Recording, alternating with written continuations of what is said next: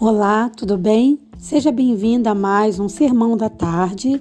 Eu sou Sara Rodrigues e para mim é sempre um prazer estar falando com você. Hoje nós vamos conversar sobre a bondade, que é o tema da nossa semana, e eu quero trazer para você um perso personagem assim muito interessante da Bíblia porque não era um grande rei, não era um grande profeta, mas foi uma pessoa que ficou conhecida biblicamente por sua generosidade, por sua bondade. E essa pessoa, ela vivia numa época muito complexa, muito difícil, porque era uma época em que as pessoas faziam o que queriam. Exatamente isso aí que você ouviu. Cada um fazia o que bem entendia, o que dava, como a gente diz comumente, o que dava na telha. Eu estou falando de Boaz. Boaz é aquele jovem que você conhece, lembra, que quando Ruth é, veio com a sua sogra, que ambas tinham sofrido ali as suas perdas e ficaram, é, humanamente aí falando, no, no, no, vulgarmente falando ali, ficaram sem ele nem beira, elas vieram parar onde? Ali no território de Boaz, nos seus campos ali. E a gente vê que Boaz ele abriu o coração para Deus de uma tal forma que ele estava disposto a ajudar.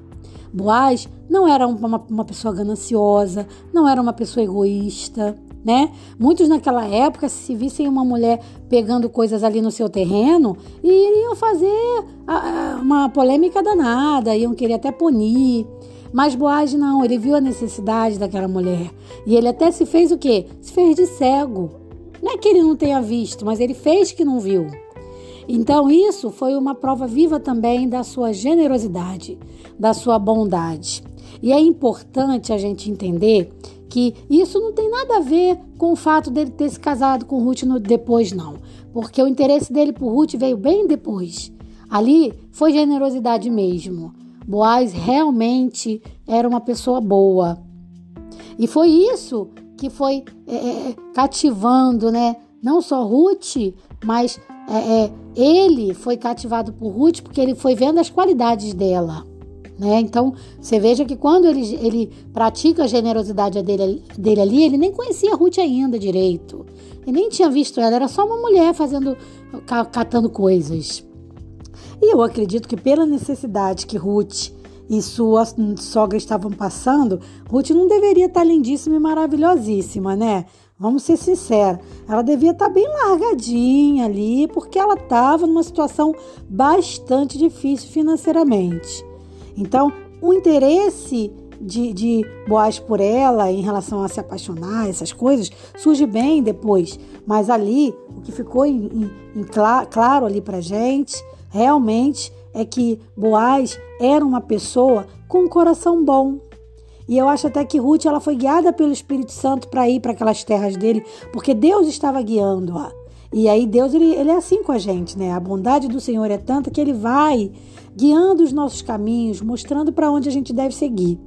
Por isso é importante a comunhão com Deus, por isso é importante buscar o Senhor, para a gente poder saber, Senhor, qual o caminho que eu devo seguir, o que, que eu devo fazer, qual estratégia é a melhor. E Deus vai nos direcionando. Então, assim, Boaz é um grande exemplo de bondade na Bíblia. Seja você uma pessoa com grandes é, é, bens materiais, com uma grande quantidade de bens materiais, seja você uma pessoa mais que, que tenha as suas coisas ali com mais dificuldade, sabe? Não importa. Você tem que buscar a bondade no Senhor e tem que imitar a bondade de Deus. Então, é o mais semelhante a Jesus a cada dia. Você vai olhando para Cristo e vai dizendo: Eu quero ser cada dia mais semelhante a Jesus. Que Deus te abençoe nessa tarde que sua tarde seja de muita bênção, de muita meditação na palavra e que tudo que você for, for fazer, que você não permita que o egoísmo adentre em seu coração, mas que você faça tudo com amor e que você sempre deixe um espaço separado no seu coração para a generosidade. Um forte abraço para você e a gente se encontra no nosso próximo Sermão da Tarde.